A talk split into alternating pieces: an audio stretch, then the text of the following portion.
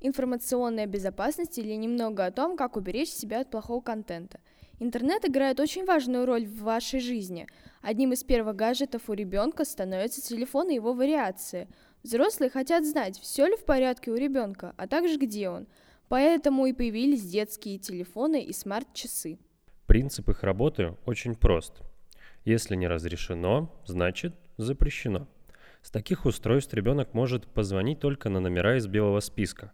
Входящий звонок может быть только от одобренных контактов. Помимо этого, родители получают данные о местонахождении ребенка.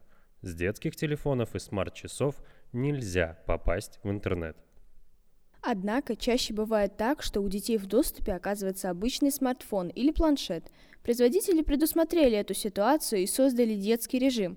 Выйти из него без родительского пароля не получится. Но что же делать, если у смартфона нет детского режима? Что если ребенок выходит в сеть с компьютера?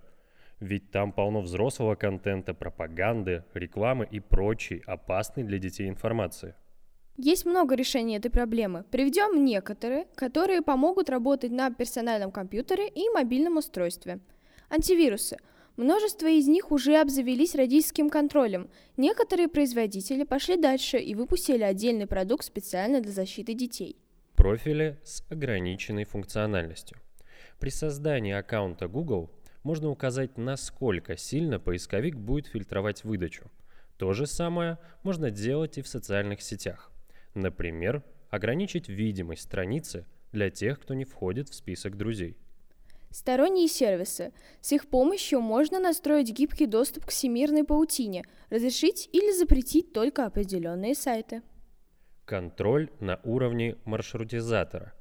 Он позволяет следить и ограничивать действия детей в сети, лимитировать время пребывания в интернете, запрещать доступ на определенные сайты. Сейчас мы стараемся особенно соблюдать правила личной гигиены. Мыть чаще руки, носить маски, пользоваться антисептиком. Но в погоне за чистотой телесной мы забываем о чистоте информационной. В цифровом пространстве есть свои правила гигиены. Представляем вашему вниманию 10 правил информационной безопасности, которые должны знать дети и взрослые. Не давайте свой телефон незнакомым людям, которым якобы нужно срочно позвонить. Используйте длинные и надежные пароли, а также биометрию и двухфакторную аутентификацию, особенно для платежей и денежных переводов. Меньше рассказывайте о себе в интернете. Думайте, кому и что вы говорите. Не принимайте запросы на дружбу от незнакомых людей в социальных сетях. Как минимум, это может кончиться множеством рекламного спама. Следите за тем, какие приложения получают на ваших устройствах доступ. Но в игре совершенно не обязательно знать, где вы сейчас находитесь или иметь доступ к камере или микрофону. Обновляйте программы и операционные системы на всех устройствах, не только мобильных. С осторожностью открывайте электронные письма. Открывая письма с неизвестных адресов, это все равно, что есть еду, которую нашел на улице. Аккуратнее относитесь к использованию публичных сетей Wi-Fi – при обращении к своему мобильному банку. Не скачивайте поломанное программное обеспечение с неизвестных сайтов. Заражение фактически обеспечено.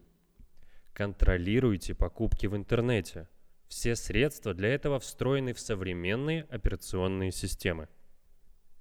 Будьте бдительны, ведь сейчас так много мошенников и злоумышленников. Не пренебрегайте информационной гигиеной, потребляйте только качественный контент. Будьте с нами на волне свежее онлайн. До скорой встречи!